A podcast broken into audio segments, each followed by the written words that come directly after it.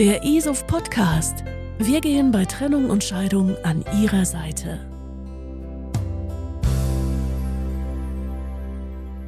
Schlaflose Nächte, kein Appetit, zahlreiche psychosomatische Beschwerden. Die Liste ist lang. Und der Liebeskummer im Erwachsenenalter eine echte Hausnummer. Manchmal fällt dieser Kummer mit der Liebe so heftig aus, dass wir nicht umhin kommen, uns professionelle Hilfe zu suchen.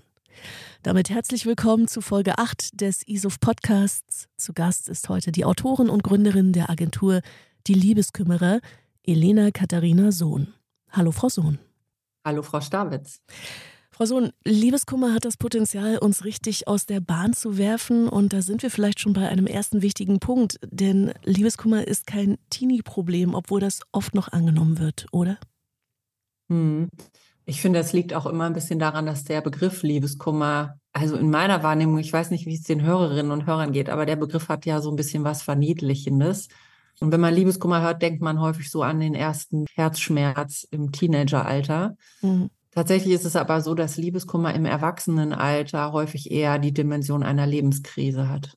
Naja, aber das, was uns ja gesellschaftlich vermittelt wird, ist, okay, mein Gott, Liebeskummer, ne, reiß dich zusammen, das Leben geht weiter, guck nach vorn. Also diese ganzen Allgemeinplätze, die sind ja da. Ja, da gibt es eine ganz erstaunliche Diskrepanz zwischen dem, was man öffentlich in der Gesellschaft so diskutiert oder was man für eine Wahrnehmung hat von Liebeskummer und dem, was die Menschen aber wirklich erleben, die drin stecken. Also meinem Gefühl nach ist es so, dass viele, viele Menschen, die im Erwachsenenalter Liebeskummer erleben, den als richtige Lebenskrise wahrnehmen, sich aber im Grunde nicht trauen, darüber zu reden, weil die öffentliche Meinung eben in die Richtung geht von, na ja, ist doch nur Liebeskummer, das geht auch schnell wieder vorbei. Und wenn es nicht schnell wieder vorbeigeht, dann stimmt irgendwas nicht mit dir. Mhm. Insofern geben viele auch vor, besser damit fertig zu werden, als sie es in Wahrheit tun. Und dadurch kann sich dieser öffentliche Eindruck auch gar nicht aktualisieren. Es ist so ein bisschen so ein Teufelskreis. Mhm. Aber Sie haben ja jetzt mit Menschen zu tun, die also tagtäglich mit diesem Problem zu Ihnen kommen. Was sagen die denn? Also wie sieht denn diese Lebenskrise konkret aus? Weil es geht ja auch ein gemeinsamer Lebensentwurf flöten.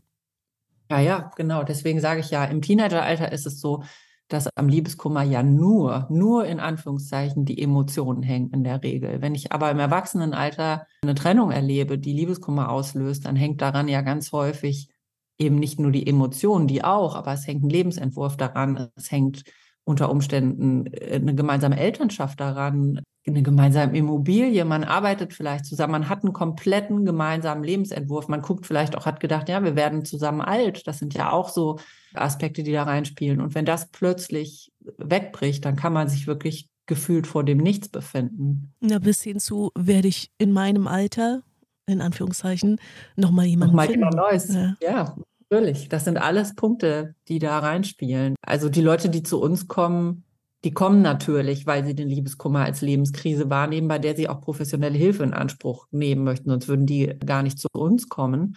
Und was wir ganz häufig rückgemeldet bekommen, ist, ich traue mich nicht mehr mit meinen Freunden drüber zu sprechen, ich traue mich nicht mehr mit meiner Familie drüber zu sprechen, weil es sind jetzt drei Monate vergangen und die geben mir alle das Gefühl von, na ja, jetzt musst du aber auch langsam mal wieder zurechtkommen und ich merke, ich bin gar nicht so weit und ich weiß gar nicht, mit wem ich da jetzt noch drüber sprechen soll, ohne dass ich irgendwie das Gefühl habe, ich werde seltsam angeschaut.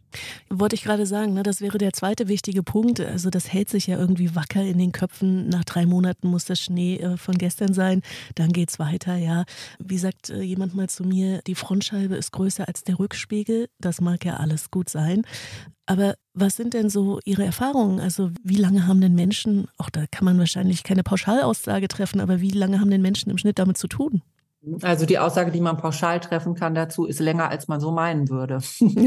also tatsächlich ist in den Köpfen diese Zahl von drei Monaten oder es gibt so, es gibt so verrückte Faustregeln, wo ich mich auch immer frage, wo die herkommen. Also es gibt Leute, die sagen, naja, der Liebeskummer dauert halb so lange, wie die Beziehung gedauert hat. Mhm. Äh, wo ich aus der Praxis auch sagen kann, das ist totaler Quatsch. Also es gibt Leute, die trennen sich nach 20 Jahren Ehe und sind damit ziemlich schnell fertig. Und dann gibt es welche, die haben eine Affäre gehabt für mehrere Monate und leiden dann zwei Jahre danach. Also mein Normwert, den ich so im Kopf habe und den man ganz gut vergleichen kann mit einer anderen Lebenskrise, ist ein Jahr. Und das ist wie dieses Trauerjahr, was gesellschaftlich total akzeptiert ist. Wenn man jemanden verloren hat, der gestorben ist, dass man sagt, okay, ein Jahr dauert dieser Trauerprozess, dieser relativ intensive Trauerprozess, der bestimmt danach auch häufig noch andauert. Aber da ist es total normal und da gestehen wir den Menschen zu, ja, ein Jahr lang kann man damit gut zu tun haben. Und so ist es beim Liebeskummer tatsächlich auch. Also alles, was sich so im Rahmen von einem Jahr plus minus bewegt, würde ich sagen, das ist total im Normbereich. Wir gliedern unsere Beratung in so unterschiedliche Schwerpunkte und es gibt einen Schwerpunkt, der heißt lange Liebeskummer und das geht bei uns los bei allem, was über zwei Jahre sich bewegt. Also alles, was bis dahin ist, würde ich sagen, ist noch eigentlich gut im Rahmen der Norm. Naja, vielleicht auch das mal gerade zu rücken, was ist denn Liebeskummer eigentlich? Mhm. Also Liebeskummer ist im psychologischen Terminus eine Anpassungsstörung. Mhm. Ähm, das heißt, es ist eine, ein Problem, sich an veränderte Lebensumstände anzupassen, ein Problem der Psyche, sich an ein veränderndes Lebensmoment irgendwie ähm, anzupassen. Also es lässt sich medizinisch-psychologisch klassifizieren. Nichtsdestotrotz ist mir immer daran gelegen, gleichzeitig zu sagen, ich selbst empfinde Liebeskummer nicht als Krankheit, sondern ich glaube, es ist etwas, was ganz normal dazugehört. Also ist die Kehrseite des schönsten Gefühls, was wir Menschen kennen, der Liebe. Und Menschen sind unglaublich auf soziale Beziehungen, gerade auch auf ähm, partnerschaftliche Beziehungen angelegt. Und insofern ist total klar, dass das auch schiefgehen kann und dass man Traurigkeit dadurch erlebt. Und so ernst ich das Thema absolut nehme und finde, es ist definitiv ein Grund, sich Hilfe zu nehmen, weil mhm. dann auch ein großes Potenzial darin steckt, besonders gestärkt dort herauszugehen und vieles für sich sogar mitzunehmen aus dieser Krise. So wenig würde ich gleichzeitig es aber auch überdramatisieren wollen und sagen, es ist irgendwie ein total schlimmer Zustand von Krankheit. Nun gibt es bei ganz vielen Dingen so ein Gender Gap. Würden Sie sagen, das ist auch beim Liebeskummer so? Also inwiefern gehen Geschlechter unterschiedlich damit um? Gibt es Erfahrungswerte? Das ist total so. Also erstmal kann ich sagen, ich mache das, was ich jetzt mache mit meinem Team seit zwölf Jahren. Hm. Und als wir gestartet sind vor zwölf Jahren, waren 90 Prozent unserer Kundschaft war weiblich. Also es kamen wirklich in aller allererster Linie Frauen.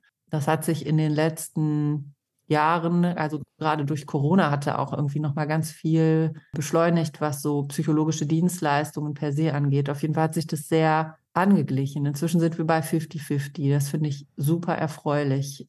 Aber was wir beobachten, wenn wir mit Frauen und Männern sprechen, die Frauen, sie reden mit uns, aber sie reden auch mit der besten Freundin über ihren Liebeskummer. Sie reden mit der Schwester, mit der Mutter, mit der Arbeitskollegin. Also Frauen schaffen sich eigentlich in der Regel schnell ein Netzwerk von Menschen, mit denen sie über ihren Zustand sprechen können und ziehen sich gleichzeitig so ein bisschen ins Häusliche eher zurück. Also ich sage immer so klischeemäßig, die Frau mit Liebeskummer findet man abends eher mit der besten Freundin zu Hause auf dem Sofa und sie besprechen alles miteinander.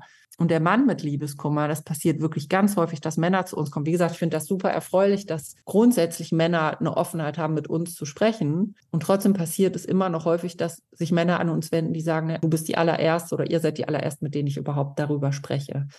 Also Männer neigen in der Situation dazu, sich eher nicht so ein Netzwerk zu suchen, wie die Frauen das machen und sich darüber auseinanderzusetzen, über ihren Liebeskummer und gehen gleichzeitig, und das ist auch wieder total im Kontrast zu dem, was die Frauen machen. Männer neigen dazu, dann ein bisschen in die Aktivität eher zu gehen. Das heißt, den Mann mit Liebeskummer treffe ich nicht abends auf dem Sofa mit seinem besten Freund, wo sie über alles sprechen, sondern den hm. treffe ich eher beim Sport oder in der Bar, wo er einen trinken geht oder der stürzt sich in die Arbeit, der geht in die Aktivität und macht im Grunde viel mit sich selber aus. Und was wir dann häufig beobachten, ist, dass es zwischen den Geschlechtern zu so Missverständnissen kommt dadurch. Also, dass die Frau, die bei uns sitzt und Liebeskummer hat, zum Beispiel in sozialen Medien sieht ihr Ex-Partner, der ist schon wieder fleißig beim Sport und postet irgendwelche Fotos von sich, wie er fröhlich Sport macht. Und dann sagt sie, jetzt guck dir das an. Ich sitze hier und leide und spreche mit meinen Freundinnen und der hat es schon längst hinter sich, der ist schon wieder fröhlich beim Sport. Und dann sagen wir natürlich, nee, nee, also unter Umständen verarbeitet der das einfach nur anders. Mhm. Von welchen Faktoren hängt denn ab, wie stark der Liebeskummer ist? Also ich kann mir vorstellen, da gibt es ja vielleicht ein paar. Beziehungshistorie fällt mir jetzt als erstes ein. Also wie oft habe ich das schon durchgemacht? Aber was ist vielleicht noch entscheidend? Mhm. Also ganz plakativ gesagt ist meine Quintessenz aus der jahrelangen Arbeit, die ich mache, je mehr ich mein Lebensglück in Partnerschaft suche, umso härter trifft mich auch der Liebeskummer. Das ist natürlich ganz logisch. Also ich lasse die Leute im Rahmen der Beratung häufig ein Herz aufmalen und sage, das ist dein Herz, das steht für den Ort, an dem wir mal dein Lebensglück bildlich auch darstellen wollen. Schraffier doch mal zu wie viel Prozent hängt denn dein Lebensglück an Partnerschaft? Und die Menschen, die zu uns kommen, schraffieren dann häufig eine riesige Fläche von diesem Herzen mit Partnerschaft und sagen, ja, also das alles ist das Lebensglück, was mein Partner in mein Leben bringt. Und das ist ein, ein total schönes Bild, weil wenn ich dann sage, ja, okay, wenn jetzt deine Partnerschaft wegbricht, du bist so aufgestellt, dann bleibt ja von diesem Herzen überhaupt nichts mehr übrig. Und das ist für die Leute häufig ein ganz eindrucksvoller Moment selber, was sie dann sagen, ja stimmt, da habe ich noch nie so drüber nachgedacht. Weil natürlich kann man sein Lebensglück grundsätzlich auch aus vielen anderen Lebensbereichen noch ziehen als aus Partnerschaft. Und dass das so ist, dass es Menschen gibt, die so viel Lebensglück in Partnerschaft suchen, das hat ganz häufig biografische Gründe. Also häufig sind das schon frühkindliche Themen, die dafür sorgen, dass man später in seinen Liebesbeziehungen dafür sorgt, die Dinge zu bekommen, die man als Kind vielleicht entbehrt hat und aus einem kindlichen Ich agiert auch in Partnerschaften. Und das führt leider dann häufig auch dazu, dass Partnerschaften schneller scheitern aus seiner Bedürftigkeit heraus, aus, einem, aus so einem Gefühl heraus, satt werden zu wollen. Ja, Bedürftigkeit ist da das ganz große Stichwort. Nun gibt es ja unzählige Symptome von Liebeskummer. Vielleicht können wir da noch mal kurz drauf eingehen. Also ich denke mal Weinanfälle, das kennen wir alle. Traurig sein, die Decke anstarren, Frust essen oder auch gar nichts mehr zu sich nehmen. Was begegnet Ihnen noch so? Also ganz klassisches Symptom von Liebeskummer ist zum Beispiel Schlaflosigkeit. Hm. Ähm, die ist häufig kombiniert mit Gedankenkreisen. Gedankenkreisen ist etwas, was die allermeisten Leute beim Liebeskummer als wahnsinnig belastend empfinden, dass man einfach nicht aufhören kann, über den die Ex-Partnerin nachzudenken und auch durchzuspielen, an welcher Stelle hätte ich anders abbiegen können, damit vielleicht die ganze Sache eine andere Entwicklung genommen hätte. Was hätte ich anders machen können? Was kann ich argumentativ vielleicht noch ins Feld führen, um eine Wiederversöhnung herbeizuführen? Also dieses Gedankenkreisen ist wirklich eines der, der Leitsymptome, würde ich sagen, von Liebeskummer. Ansonsten ist es so, ich habe ja vorhin schon von dieser Klassifizierung als Anpassungsstörung gesprochen. Und wenn man sich die Symptome, die dort definiert sind, anguckt, merkt man relativ schnell, dass die an vielen Stellen denen ähneln, die man bei einer depressiven Episode auch beobachtet. Ne? Also auch so ein Gefühl von Perspektivlosigkeit, Sinnlosigkeit spielt eine ganz große Rolle. Und Dazu kommen viele körperliche Symptome. Also wir erleben verrückterweise in erster Linie die Appetitlosigkeit. Ich weiß, es gibt so dieses Klischee von Bridget Jones, die auf dem Sofa sitzt und tonnenweise Eiscreme isst bei Liebeskummer. Wir erleben eigentlich fast immer das Gegenteil, dass Menschen total den Appetit verlieren, weil der Körper massiv unter Stress gerät auch. Es kann auch richtig körperliche Schmerzen geben. Kopfschmerzen, Bauchschmerzen, Verspannungsschmerzen.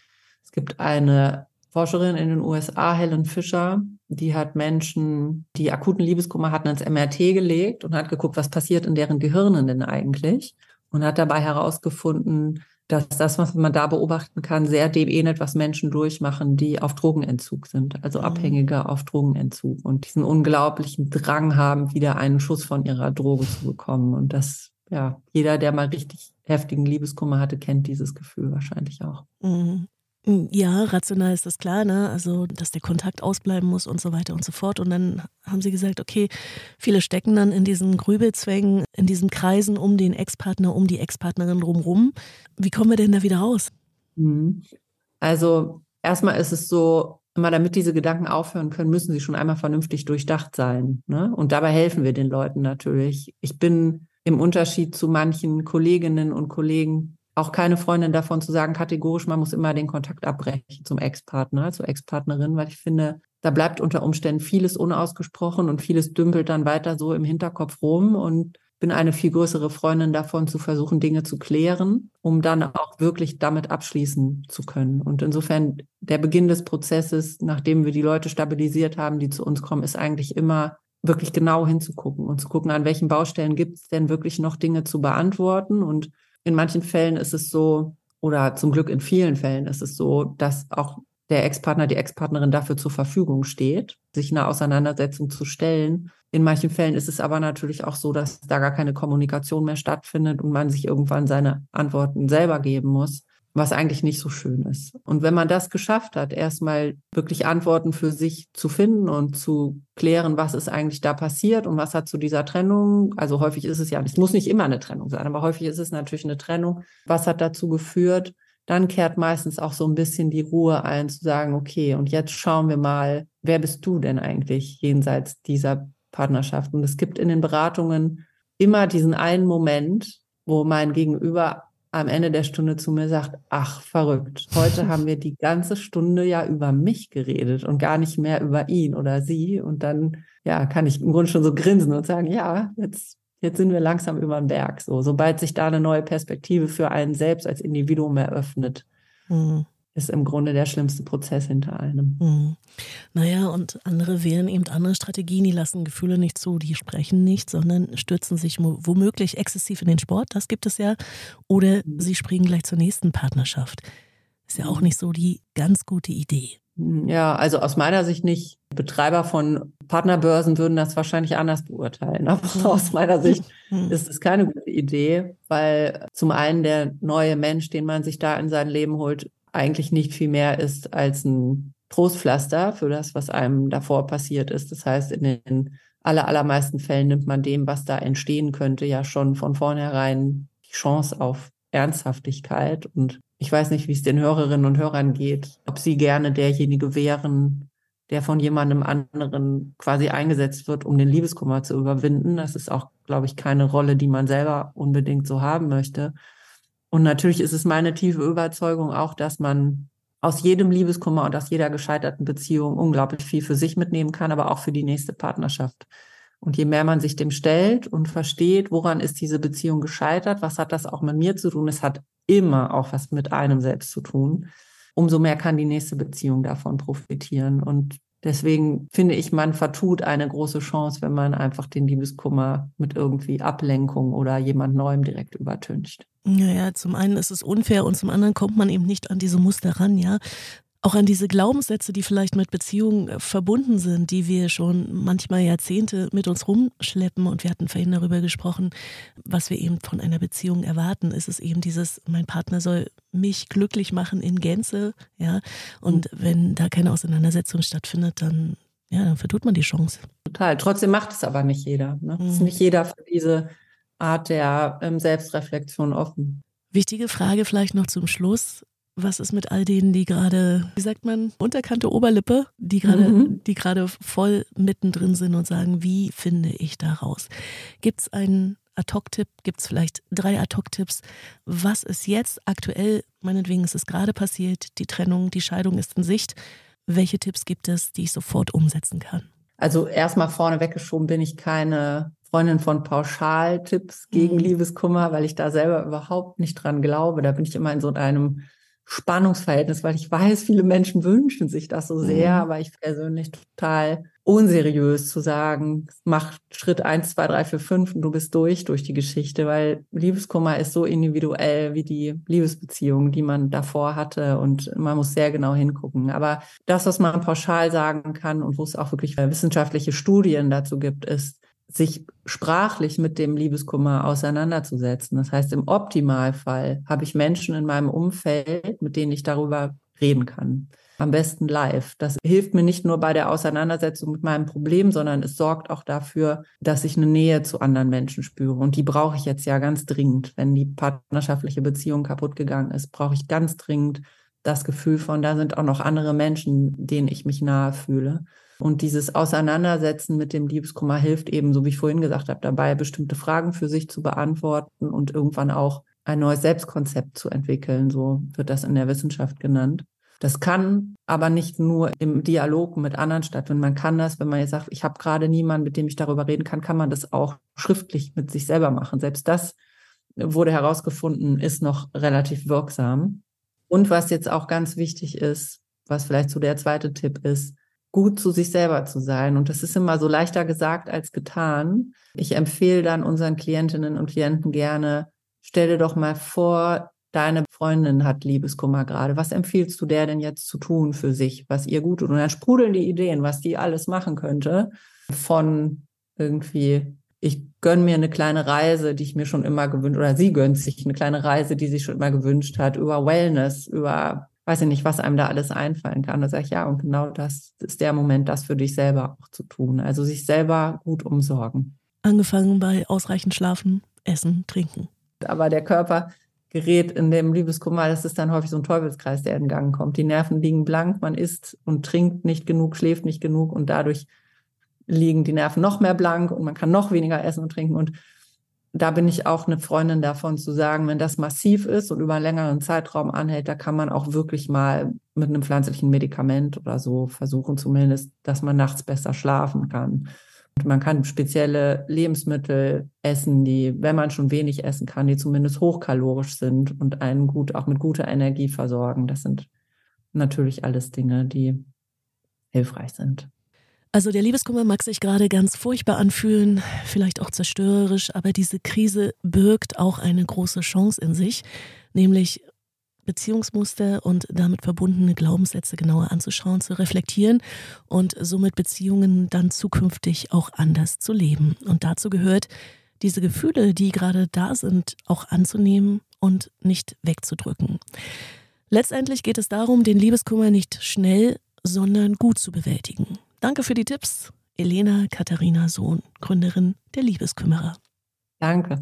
Kooperative Praxis, das ist der Mittelweg zwischen Mediation einerseits und konventioneller Anwaltsvertretung andererseits.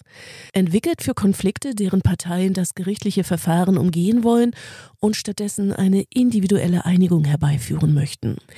Wie ein kooperative Praxisverfahren genau abläuft, darum geht es dann in der kommenden Folge im ISOF Podcast. Ich danke Ihnen fürs Zuhören, wünsche Ihnen einen sehr, sehr schönen Advent, besinnliche Weihnachten und einen guten Rutsch. Wir hören uns wieder im kommenden Jahr. Der ISOF Podcast. Wir gehen bei Trennung und Scheidung an Ihrer Seite.